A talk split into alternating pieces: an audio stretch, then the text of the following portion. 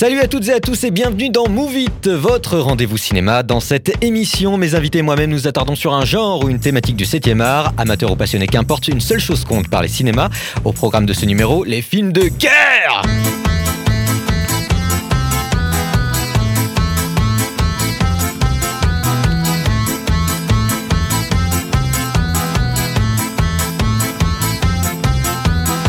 Et oui, on vous avait promis la dernière fois un numéro sur les super-héros et c'est pour ça qu'on est là. Car c'est qui C'est qui les héros qui sauvent miches en combattant tous les jours sur le front? C'est Bibi, John Martin Rambo Alors, attention les gars, on n'est pas là pour enfiler des nouilles sur un collier pour la fête des mères. Alors si vous pensiez vous pointer tranquille à une séance pas bain et, et bain moussant, vous êtes pas au bon endroit. Ici ça pue, ça schlingue, mais ça sent l'homme, la sueur et le sang. Et c'est ça qui est bon On va parler film de guerre. Et pour ça, j'ai ramené mes frères d'armes de garnison. Déjà, il y a Onésime, mais tout le monde l'appelle Billy. Il s'est pas coupé les cheveux depuis qu'il est parti pour le front amazonien où il livre une guerre sans merci contre les piranhas. Salut mon gars, ça va? Ça va pas trop, hein. Ils sont un peu durs les piranhas. Ils sont un peu durs, ouais, mais bon, écoute. Ils sont euh, un peu durs de la danse, tu vois ce que je veux dire. Tiens, prends cette ration de survie, t'as l'impression de bouffer du sable, mais ça te changera des champis vénéneux. Merci Billy. Ensuite, il y a- Alors c'est moi Billy. Ensuite, il y a Roman, mais perso, je l'appelle Jane. Et attention, pas comme Jane de Tarzan, hein, non. C'est Jane comme Calamity Jane, la plus grande bandite de l'histoire de l'Ouest. C'est pas parce que c'est une femme qu'elle a pas de coronesse d'acier. Salut Jane, tu veux une chic? Allez, Et enfin, il y a Sam. Lui, c'est mon poteau Bobby. Il revient tout juste d'une mission de survie en Islande où il a dû manger de la steppe et boire des geysers. Alors faites pas chier. Faites pas chier, sinon il va, il va vous faire une guerre comme vous en avez jamais vu. Salut Bobby. Salut Billy. Heureux de te voir. c'est pas lui, Billy. Lui, c'est John Mais c'est mon frère d'armes quand même. Heureux de te voir en vie, vieille branche. C'était une sacrée mission. Ça va, tu t'en es remis? J'ai mis mon geyser au micro-ondes, il était pas assez chaud. Purée, bah, très heureux en tout cas de vous, de vous revoir euh, toutes et tous. Alors non, il n'y a, pas Philly, mais on lui fait, on l'embrasse bien sûr, on, lui fait des bisou. bisous. Et, et oui, les super-héros, hein, on, on vous l'avait promis, et promis donc ce sera pour la prochaine fois. Mais là, on va parler de films de guerre, et c'est vraiment, c'est vraiment un gros sujet. C'est vraiment un gros sujet parce que si a priori on peut penser que le film de guerre c'est le thème par excellence du film d'action, bah force est de constater que c'est plus compliqué que Mm. ça, à la croisée entre film, spectacle et film historique. C'est un genre qui peut s'exprimer de manière complètement différente suivant le, le sujet traité. Et c'est un genre qui, euh, euh, que, que personnellement euh, je, je connais peu, mais que j'aime beaucoup. Et, euh, et voilà, c'est vrai que bah, existe plus de films sur la Seconde Guerre mondiale aux allures de drames Ouais, historico-fictionnels que des films d'action, par exemple. Première question, peut-être, est-ce que ce thème vous a inspiré? Et même, qu'est-ce que ce thème vous a inspiré? Peut-être, Roman, toi, t'as l'air, t'as l'air dans les starting blocks Bah, je dirais le premier truc qui m'est venu euh, en tête, c'est plus euh, la bagarre, quoi. Ouais. Genre euh, les armes, la guerre, Ouais. le sang, tout ça. Puis en y réfléchissant bien, bah, j'ai pas vu tellement de films où c'était principalement porté justement, comme tu le disais, sur la bagarre, mais plus Mm. euh, en fait sur des drames, sur des histoires tragiques, euh, très humaines au final. Donc euh, je suis plutôt partie là-dessus, moi perso. Mais voilà. ça marche, ça marche. Euh, Oné, peut-être? Alors moi personnellement, je pense que les films dont je garde le plus mauvais souvenir et qui m'ont le plus traumatisé, c'est des films de guerre euh, dramatiques, euh, vraiment euh, très prenants, très poignants. Ah ouais? Donc je, je- pour le coup, quand j'étais enfant, j'en ai regardé quelques-uns. Je garde pas les très bons souvenirs. Eh bah, tu, tu pourras nous, nous raconter tout ça juste après. Et toi, Sam? Euh, bah moi, avec euh, de la famille un peu militaire, forcément, les films de guerre, ça me parle et j'en ai Ah. bouffé, donc euh, j'aime beaucoup ça, ouais. Et puis euh, j'ai décidé de partir un peu, euh, un peu plus proche de notre temps, plutôt que la Seconde Guerre mondiale, comme tu l'as dit, a été fait, fait, fait, refait, et bien plus que les autres d'ailleurs. Et bon, pour des raisons qui sont, euh, j'imagine, évidentes, mais il y, a- y beaucoup d'autres choses à dire aussi.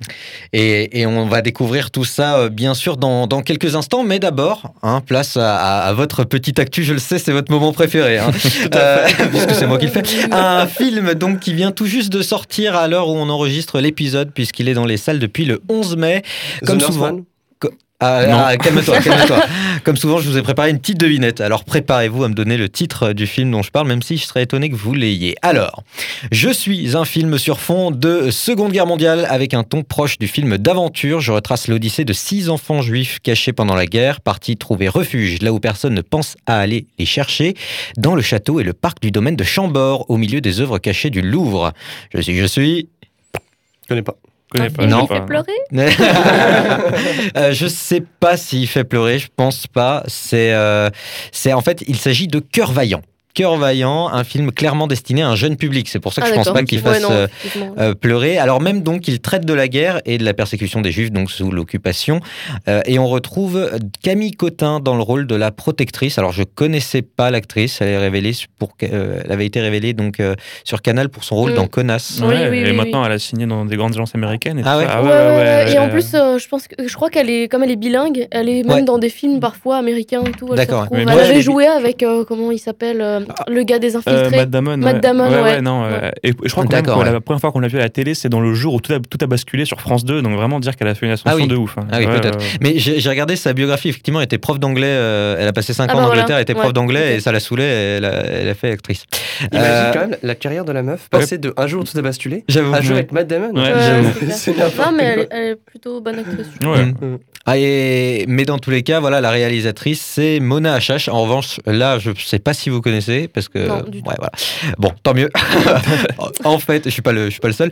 En fait, donc le casting, en fait, il est presque uniquement composé d'enfants, Euh, et donc ça se veut être un petit film, une petite équipe, mais c'est une proposition quand même ambitieuse, quoi. euh, parler de. C'est quoi C'est un peu à la guerre des, à la- en mode la guerre des boutons, mais version. euh, Non, quand même. Quand même, Non. parce que en C'est fait, moins léger que ça. Mais en même temps, si, enfin, d'après les teasers, moi, c'est ma crainte justement, c'est de vouloir jouer sur l'ambivalence entre la guerre et l'enfance Mm.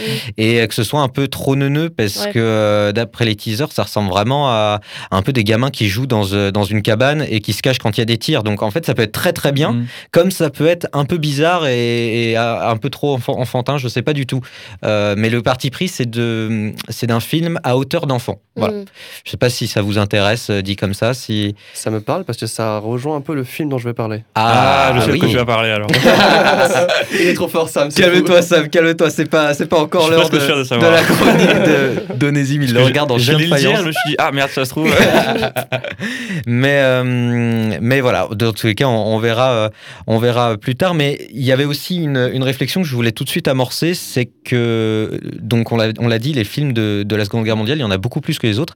Et il me semble qu'il y a, il y a une raison euh, toute particulière à ça, c'est qu'il y a un devoir de mémoire Hmm. qui s'accompagne, euh, notamment dans, dans, la, dans, la, dans les films, dans l'industrie du cinéma. Et euh, donc le devoir de mémoire de Pierre Nora, hein, si vous n'êtes pas trop historien, c'est euh, c'est justement euh, le, le travail euh, qu'on doit faire pour se souvenir de l'histoire. Et, voilà. et, euh, et donc il y a, il y a- y a plus de films de guerre historique sur la Seconde Guerre mondiale, mais plus de films en revanche politiques, par exemple, sur la guerre du Vietnam. Mm. Et, euh, et c'est- c'est c'est une distinction que, qui, que je trouve assez importante et, intéressante de, soulever. Je sais pas ce que vous en pensez euh, quand même. Vous pourriez dire que, que c'est Si, c'est intéressant. Tu as raison, Martha. Merci beaucoup. Allez, c'est- vrai, en plus c'est intéressant, surtout que pour le coup tu parlais de la guerre du Vietnam, mais aussi la guerre du Vietnam euh, du fait que, si je dis pas de conneries, elle s'est finie début des années 70, je crois. Oh, je sais pas du tout. Euh, et ça a ensuite entraîné toute une vague de films à l'époque, les films réganiens, tout ça, les films d'action un peu avec euh, Sylvester Stallone, que tu Mm. nous imitais magnifiquement bien au début. Bah, tous les Rambo, tout ça, ils ont Merci, joué à merci. mort justement de leur période de films un peu bourrins et ils Ouais. ont pris la guerre du Vietnam. Il y avait pas mal de films, même s'il y a eu des grands classiques, des grands drames sur la, guerre- sur la guerre du Vietnam, il y a beaucoup plus de films bourrins peut-être là-dessus, Mm. du fait aussi de la temporalité Mm. et de l'époque euh, réganienne des États-Unis. Ouais. Voilà. Et... Je suis le mec chiant. Non, non, non, mais t'as raison, t'as raison. Et il faut pas, faut pas oublier aussi que bah, les Américains, c'est l'industrie du cinéma, elle est aussi beaucoup américaine et les Américains avaient, euh, bah, avaient à cœur de, de se justifier d'une Mm. certaine manière, alors que c'est les, Parce qu'ils sont nuls c'est les grands libérateurs du monde, donc il fallait qu'il le reste au moins sur, dans les films. Quoi. Euh, et bref, dans tous les cas, on va pas parler politique, mais on va parler euh, film avec euh, Roman qui va commencer. C'est l'heure de ta petite chronique. La chronique de Roman.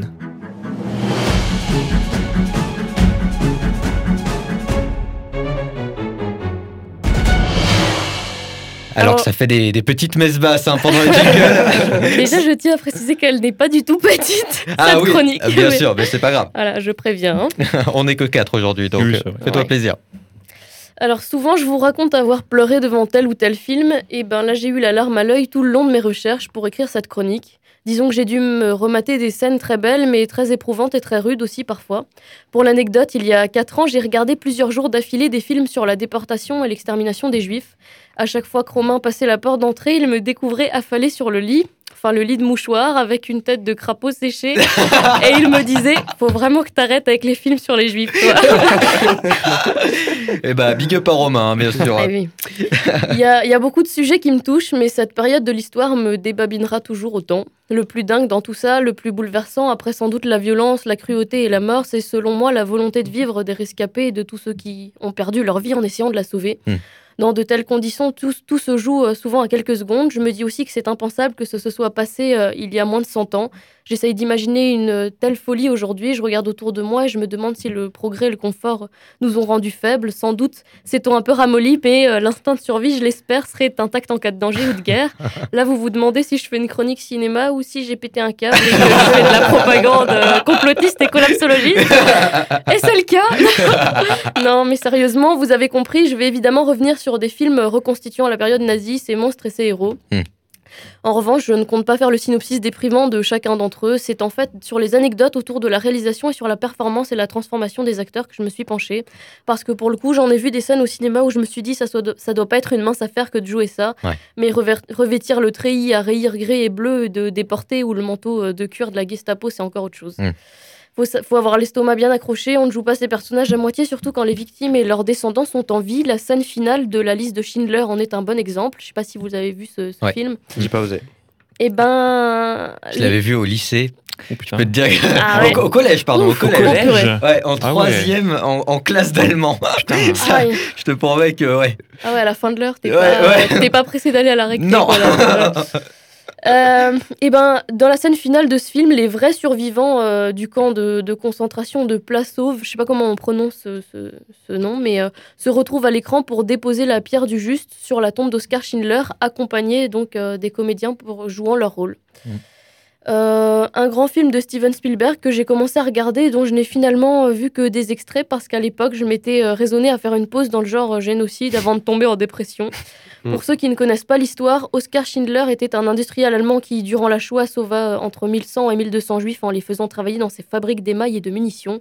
Le personnage principal est brillamment interprété par Liam Neeson, qui offre une de ses plus belles prestations cinématographiques.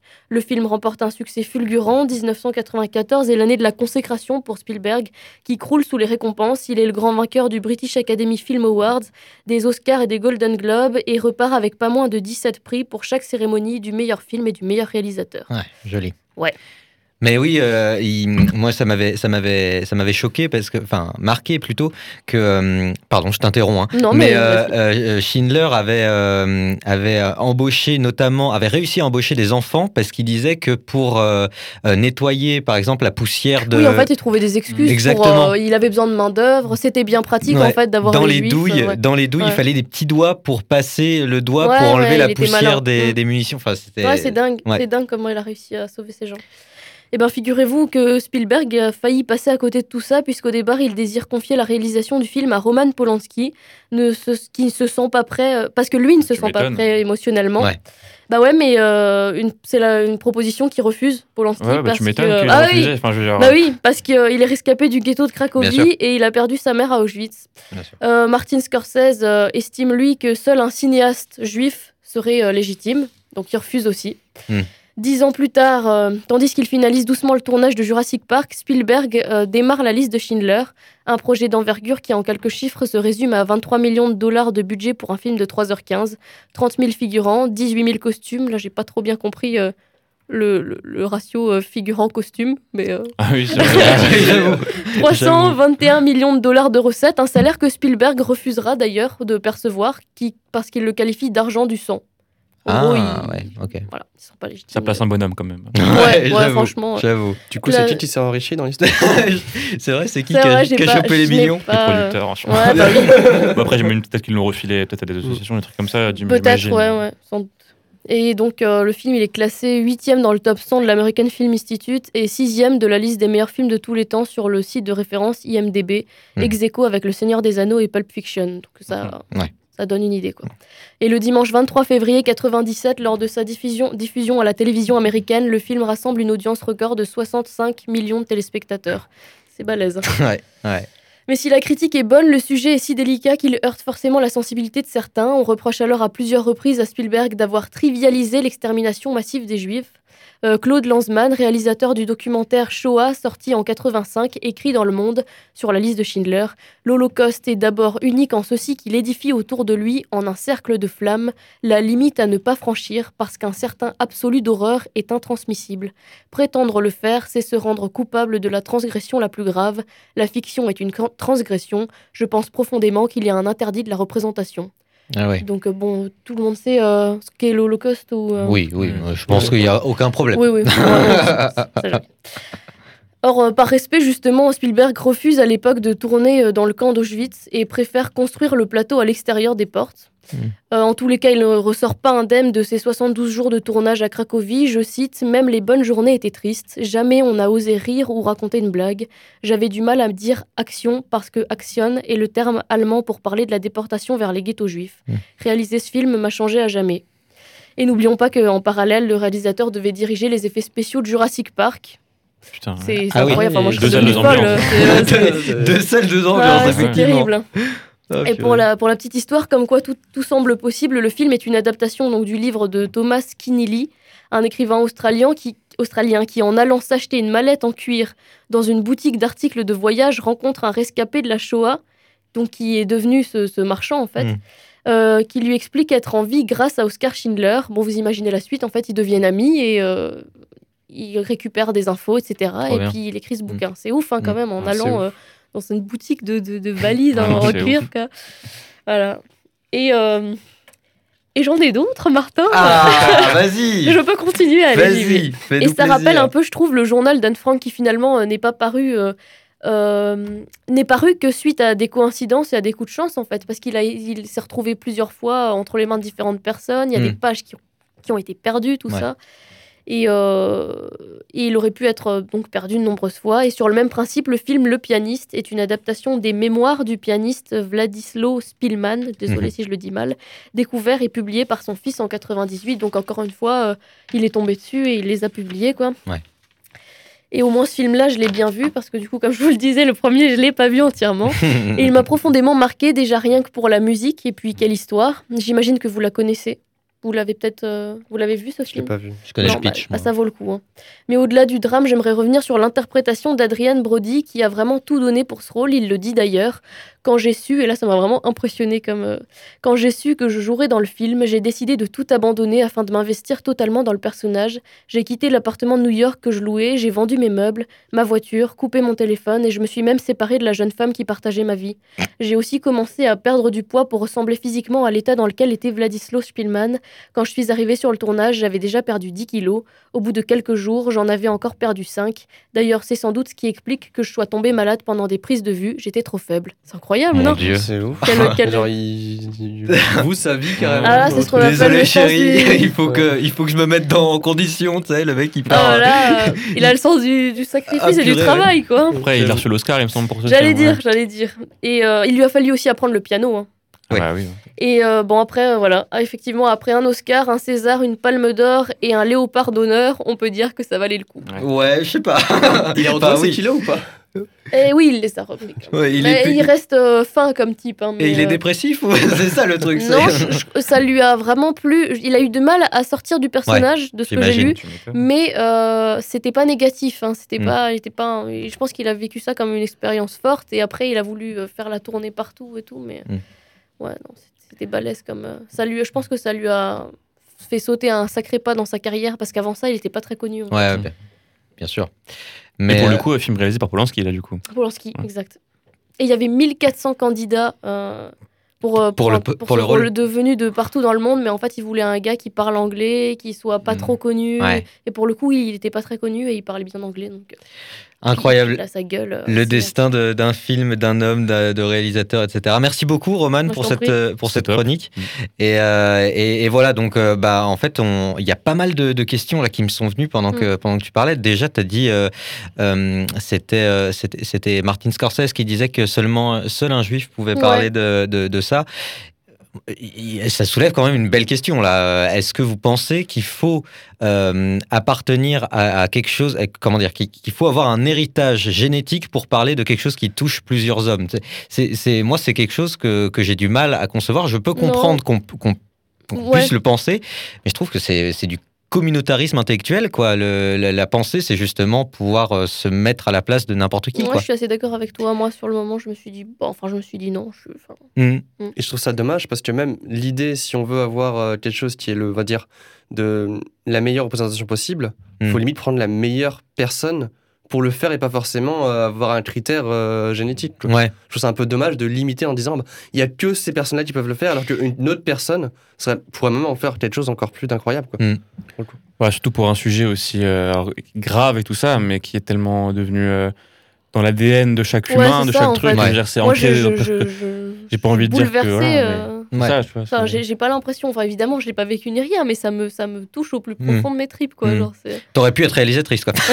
ah non, ça, je suis pas sûre. mais- Mais, euh, mais ouais, donc euh, il y a aussi euh, le- un- une sorte de déni, de refus de représentation aussi que, dont tu avais parlé. Ouais, ouais, ouais, ça pareil, euh, je, Là, comprends pas. moi. Moi, moi, je trouve que c'est encore pire, quoi. C'est justement, tu peux. Enfin, En fait, si, si tu veux, évidemment, le film, il m'a choqué, mais il m'a choqué dans le, dans le sens où les faits se sont passés. bien sûr. C'est ça qui est choquant. Mais en fait, euh, réaliser avec euh, justement autant de respect Mm. et de réalisme, je trouve que c'est rendre hommage Bah ouais. et, et rappeler au monde et lui permettre de jamais oublier ce qui s'est passé. En fait, il faut être précis, tu vois, dans Mm. les faits, je trouve. hein. Donc, Mettre, euh, mettre ça sous le tapis, c'est c'est justement l'inverse de ce que. bah ouais. De ce que c'est. C'est Moi, je qui trouve ça plutôt ça courageux, en fait. C'est Mhm. Claude Lanzmann qui, Claude est, Lanzmann. euh, qui, C'est a, là, bah, qui a réalisé du coup le documentaire sur la Shoah en D'accord. 85. Et lui, il a passé 11 ans en fait à rencontrer des, euh, des, D'accord. des- des témoins directs Ouais.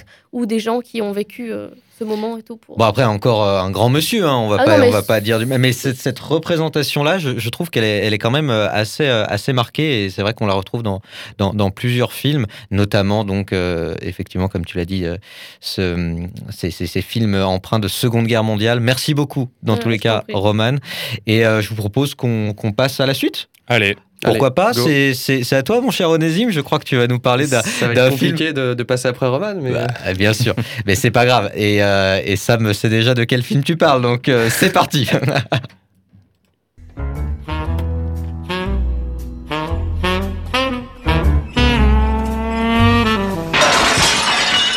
La chronique d'Onésime.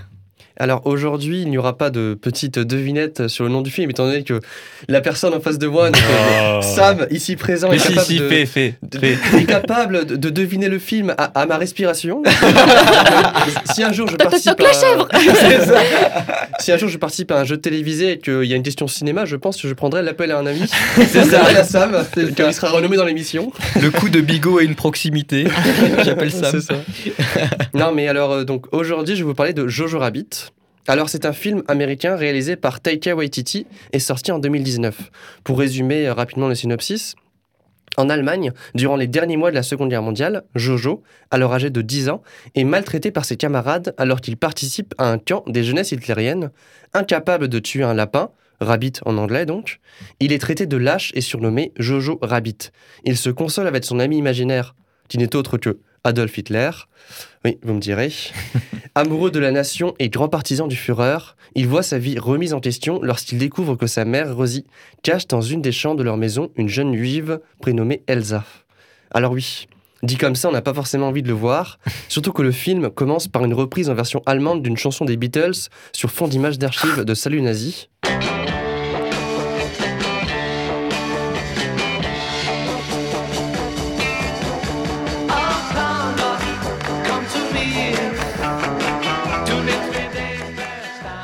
Les fans hardcore du groupe britannique seraient sans doute sortis de la salle dès les premières secondes. Ah bah là, oui.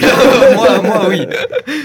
Incroyable. Mais attention, il ne faut pas s'arrêter aux apparences, car ce film a bien plus à proposer qu'il ne pourrait y paraître au premier abord. L'histoire se déroule en pleine Seconde Guerre mondiale, et plus précisément vers la fin, avec les doutes qui commencent à s'installer du côté allemand, des doutes qu'on pourra apercevoir auprès de plusieurs officiers allemands, ainsi que de la population tout au long du film. Jojo Rabbit brille surtout par son humour et sa légèreté. Ce n'est pas tous les jours que l'on peut voir un Adolf Hitler faire des gags en tout genre. Mhm. Car oui, c'est la représentation d'un Adolf Hitler par un enfant de 10 ans, avec une part d'innocence et de mignonnerie, un peu bizarre euh, en, en connaissant le personnage. Ouais. Mais le personnage évoluera tout du long jusqu'à devenir de plus en plus méchant et autoritaire, cela servant à symboliser l'évolution de la perception que Jojo a du régime nazi. Au départ, c'est un fervent défenseur de celui-ci, jusqu'à sa rencontre avec la jeune juive cachée dans sa maison, discussion et où, au fur et à mesure de leur discussion, il prendra conscience des atrocités commises aux Juifs par ce régime qu'il défendait auparavant corps et âme. Les films brillent aussi par son équilibre fragile entre rire et sérieux. C'est une réelle problématique qui est abordée dans ce film, mais elle est abordée à hauteur d'enfant, donc comme on en parlait euh, Hmm. avant, ce qui lui donne tout de même une certaine facilité à être tout public. Le film est malgré tout déconseillé au moins de 13 ans aux États-Unis. Malgré son apparence enfantine, le film pourra montrer à des moments des aspects hyper sombres, hyper glauques, avec parfois une dégringolade extrêmement rapide de la comédie au drame. Hmm. Je pense à une scène, pour, euh, pour vous illustrer un peu ça, en particulier. C'est une scène où des agents de la Gestapo viennent inspecter la maison et font des blagues en permanence sur le fameux Heil Hitler, nous Heil Hitlerons, etc. Genre, il y a tout le monde, on est là, on rigole. D'accord. C'est très comique et tourné devant l'humour. Les acteurs rigolent, les spectateurs rigolent.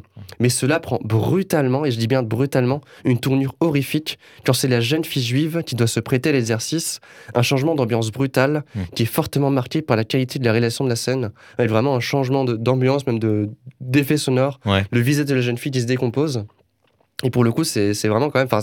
C'est assez prenant, surtout que le fait qu'on passe du rire au drame, et Mm. à plein de moments dans ce film, de manière très, euh, très rapide. Mm. Taika Waititi a véritablement accompli une prouesse en tant que réalisateur, celle de produire un film satirique à la fois drôle et sérieux. Les maîtres d'ordre du long métrage sont rigolade, provocation et prise de conscience. Et tout cela se marie extrêmement bien dans un équilibre presque parfait. Il serait en réalité assez difficile de trouver de réel défaut à ce film. Il a d'ailleurs été pas mal encensé par la critique. Il a été nominé 5 fois aux Oscars en 2020 et il a obtenu celui du meilleur scénario adapté. Je ne sais pas véritablement si ce film peut être considéré comme un film de guerre, tant le propos principal du film est porté sur les relations humaines, sur l'idéologie d'un désir liberté et sur une capacité à dépasser nos différences. Un autre fort marqueur qui démontre ce point, c'est l'évolution de la relation entre Jojo, ce jeune Allemand embrigadé dans l'idéologie de la jeunesse hitlérienne, avec Elsa, cette jeune juive cachée dans un mur d'une maison en plein cœur de l'Allemagne nazie. Au début, Jojo la considère comme un monstre à cause de sa méconnaissance du monde au-delà des frontières qui lui ont été ancrées par la propagande du régime. Il a 10 ans, il faut le rappeler, en 1945, et avait donc à peine 6 ans au début de la guerre. Mm. Il n'a donc jamais rien connu d'autre au final que ça.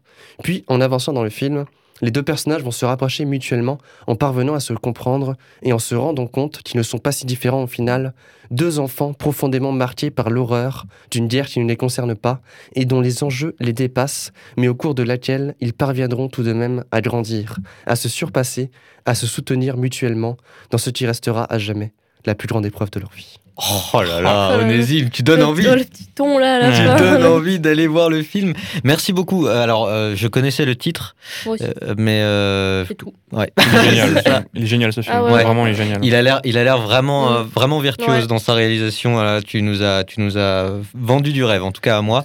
Et c'est vrai que la musique des Beatles, je m'y attendais pas. le ton des moi j'avais déjà entendu, mais ça Ah vient de ce film du coup. Euh, En je sais allemand, pas si ça vient de ce film, mais en tout c'est cas, ils pas- l'ont ouais, utilisé. C'est possible qu'il l'ait repris même de l'époque, hein, peut-être que je sais pas. Enfin, genre peut-être pas des années 40, mais je veux dire le- du vieux truc qu'ils ont fait à l'époque. La chanson, c'est quand même I Wanna Hold Your Hand. C'est Je veux Mm. tenir ta main. C'est une chanson d'amour, quoi. C'est, Mm. euh, c'est, enfin, Ça, j'ai pas vérifié si euh, la chanson avait été faite avant le film, mais je pense que sans doute. Euh, Euh, ah oui, oui, je pense, oui. Euh, Non, mais je parle euh, la reprise allemande. Ah, la reprise allemande. Je pense Ah, qu'elle peut-être. faite, Ah ouais. mais il faudra vérifier Ok. l'information.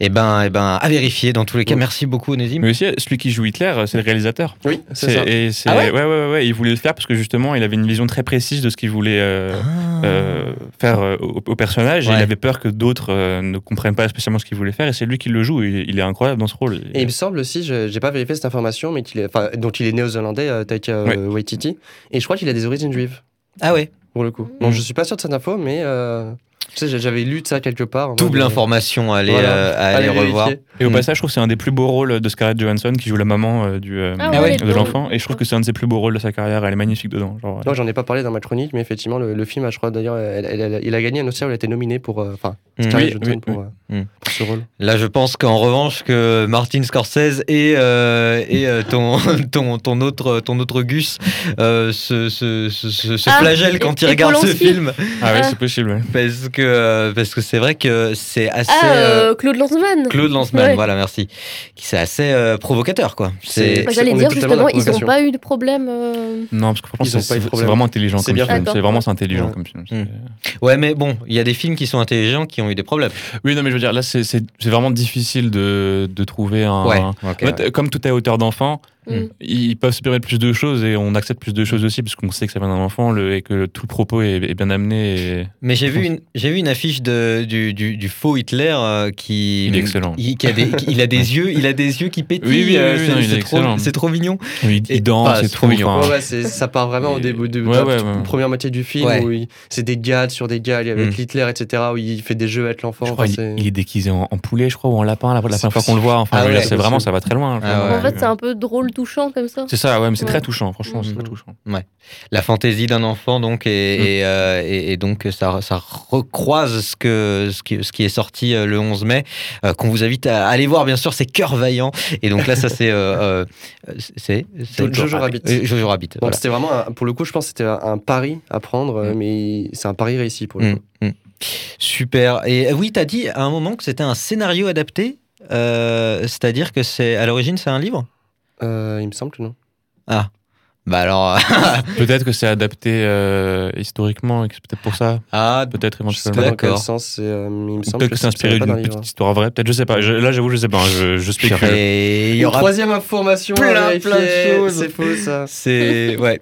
Merci en tout cas, euh, mon cher Onésime, de, pour cette euh, chronique. J'irai voir le film. Je pense que Roman aussi. Ouais, clairement. Et, euh, et, euh, bien, dans tous les cas, euh, on va passer à la suite avec euh, notre très cher Sam Bobby, euh, qui va euh, nous présenter un film de guerre qui, euh, je crois, est assez euh, original. Tu, tu as dit, euh, tu as dit que tu espérais qu'on Oui. qu'on l'avait pas vu. Oui.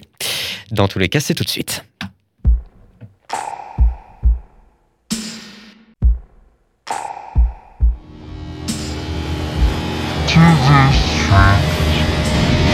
La chronique de Sam. Et pour conclure sur une note plus contemporaine, moi j'ai décidé de vous parler d'un film qui traite les conflits modernes. Et si je vous dis qu'on va aborder un film sur la guerre en Afghanistan qui s'appelle Lone Survivor avec Mark Wahlberg, le mec de Ted, réalisé par Peter Berg, le mec qui a fait Battleship produit par Hasbro, vous vous dites que ça sent le bon gros blockbuster un peu débile où tu déposes ton cerveau à l'entrée de la salle pour vite le récupérer. Mm. Ouais. Et ça fait boum boum. Et c'est normal, mais détrompez-vous, car si le film peut paraître avancé avec des sabots aussi gros que les clichés qu'on peut attendre de la part d'un mec qui a déjà fait un film avec Rihanna, c'est en réalité l'un des films de guerre les plus, profonds et impressionnants que j'ai pu voir.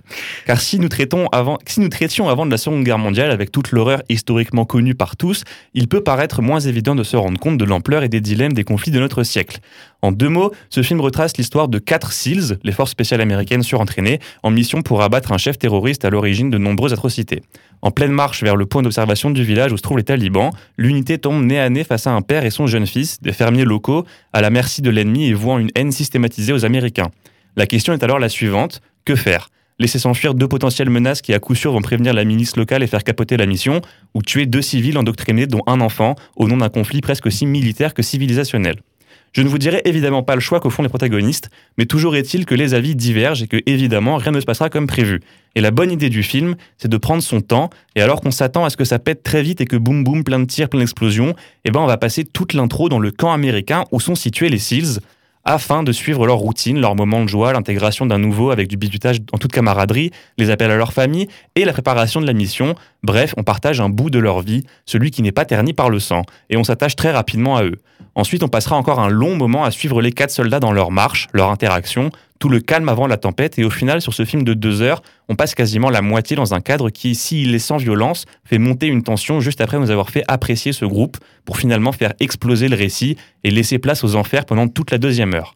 Car si je fais l'éloge ici du temps qui est pris pour installer un contexte qui agrippera l'esprit de tous, la partie destinée à vous en mettre plein les yeux avec de l'action et des grands moments est tout aussi bien gérée. À partir du moment où ça commence, ça ne s'arrête quasiment plus, et les quelques fois où on peut un peu se reposer, et les quelques moments, et les quelques moments de répit ne sont là que pour mieux vous faire replonger après seulement quelques instants où, comme le personnage, nous reprenons notre souffle. Et tout ça, ça se déroule en plein dans les forêts montagneuses afghanes. Ainsi, le danger ne vient pas que de l'ennemi, car le terrain est hostile par nature et surtout, il est connu par les talibans.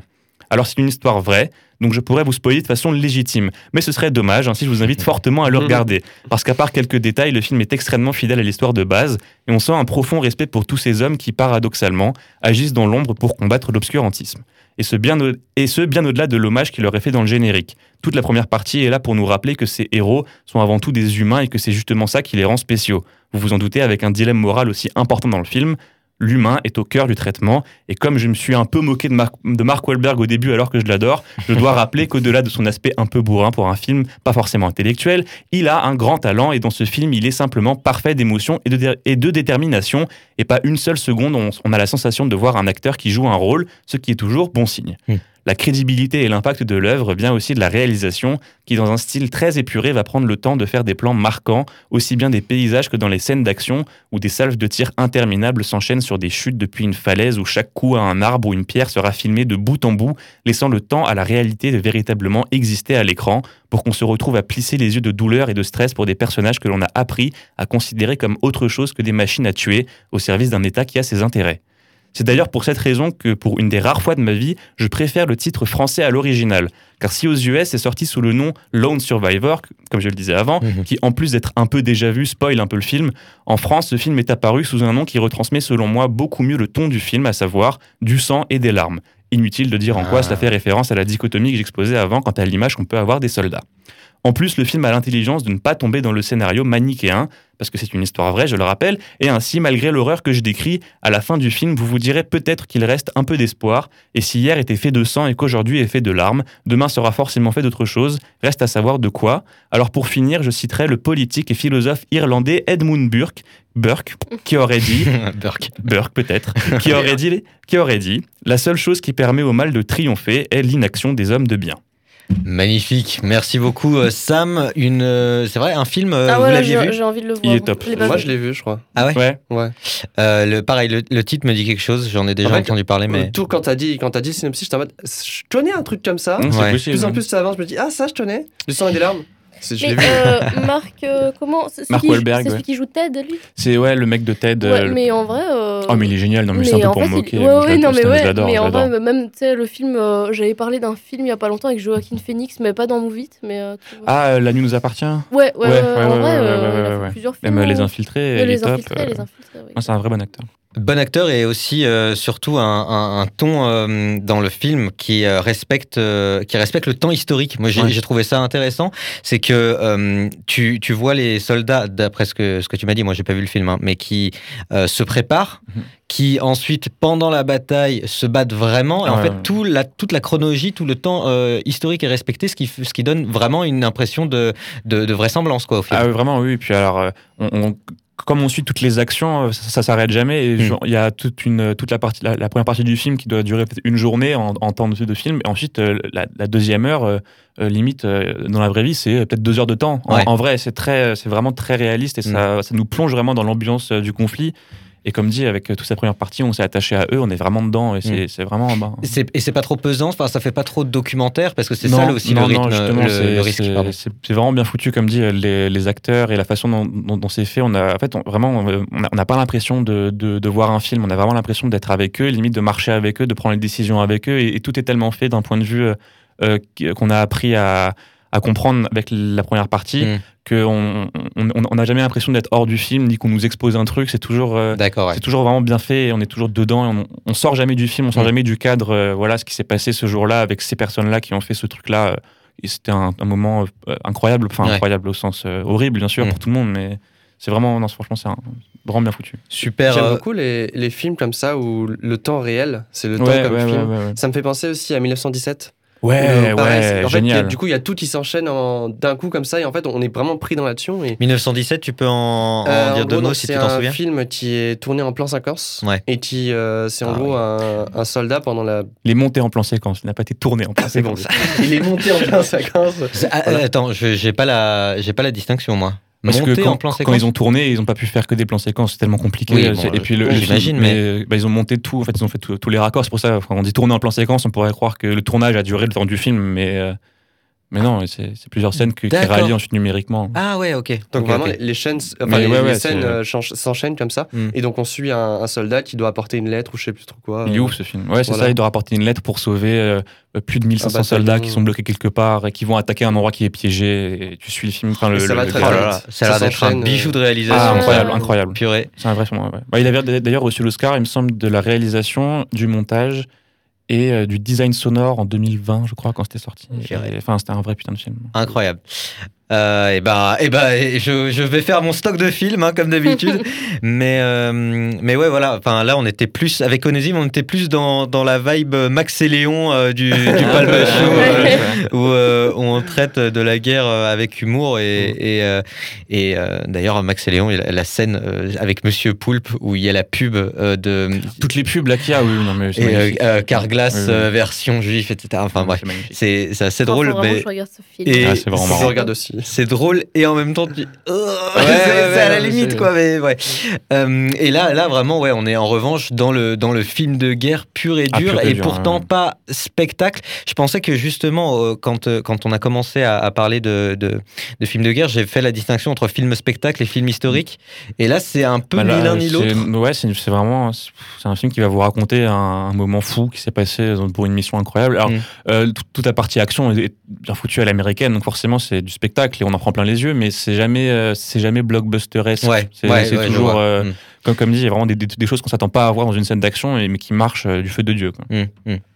Je je me demande ce que c'est la limite euh, film de guerre. Parce que, euh, je sais pas, par exemple, Forrest Gump, il y a beaucoup de scènes, euh, Oui, c'est vrai il qu'il y a beaucoup de scènes partie. tu vois, de guerre, alors qu'en fait, euh, enfin, c'est pas le propos vraiment. C'est mais- une très bonne question. Moi, je Mm. pense que le film de guerre, c'est euh, un film qui, qui, qui, qui traite de la guerre, mais qui, qui, qui est pas, c'est pas une toile de fond, Mm. et, et, et c'est pas non plus, alors ça doit pas non plus être des combats non-stop. En Oui. fait, c'est vraiment euh, quelque chose qui arrive à, à ouais, à, à ce que le cœur du film ce soit ça, et même si on, même si on, on, n'y pense pas forcément, bah c'est quand même ça, quoi. Mm. Là où, par exemple, bah, un drame euh, romantique sur fond de, de guerre, c'est pas vraiment un film de guerre, Ouais.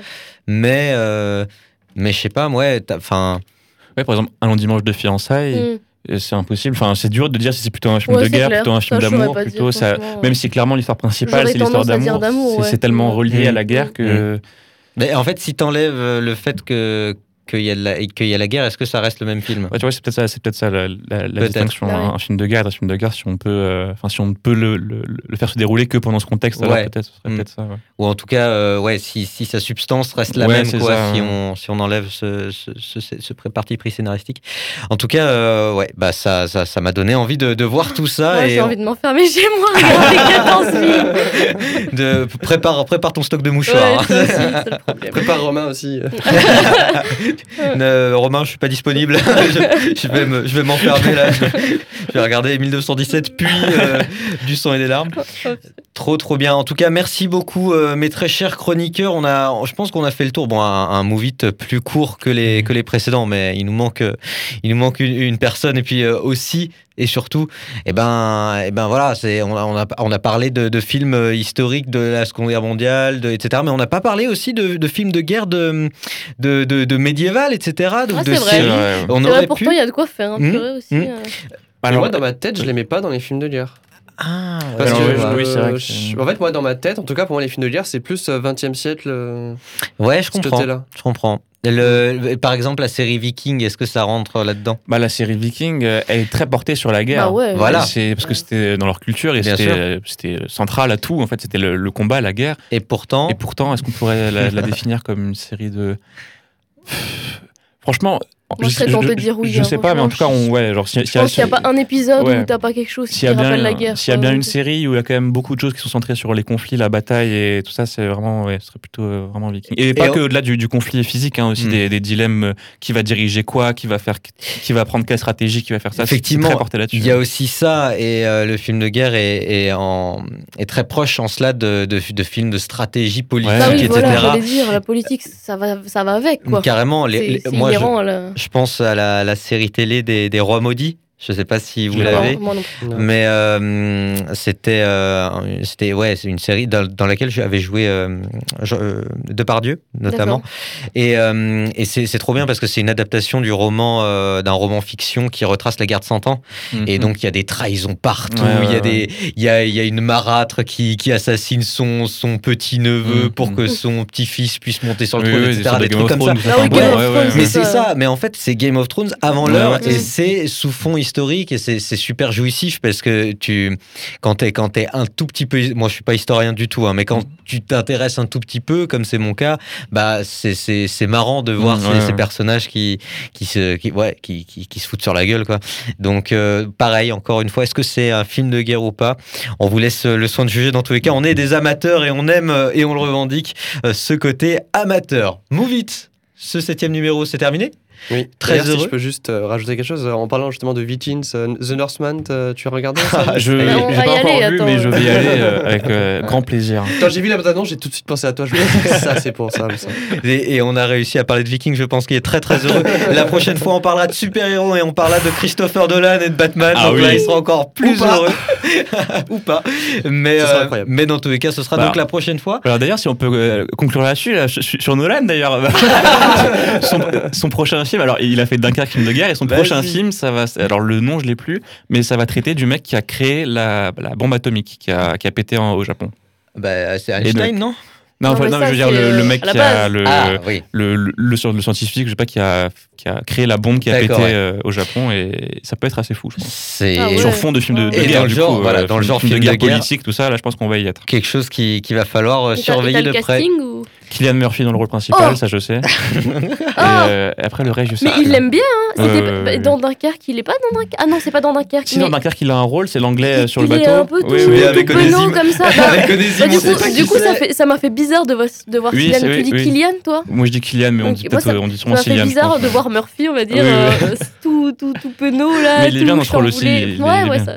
On a perdu les deux. Voilà. Ah non, mais c'est bon, il y a, a Vous savez, ça fait deux minutes là que je veux terminer l'émission, donc euh, bon, je vous propose d'arrêter là. Merci en tout cas Merci beaucoup. Ça m'a fait plaisir de vous revoir. On n'a pas pu se voir pendant pendant pas mal de temps à cause de Covid et autres formations et autres congés euh, en Islande. Mais, mais mais voilà, on est on est reparti sur de bons rails. Donc la prochaine fois, film de super héros, soyez au rendez-vous. Dans tous les cas, en attendant, we like to Move it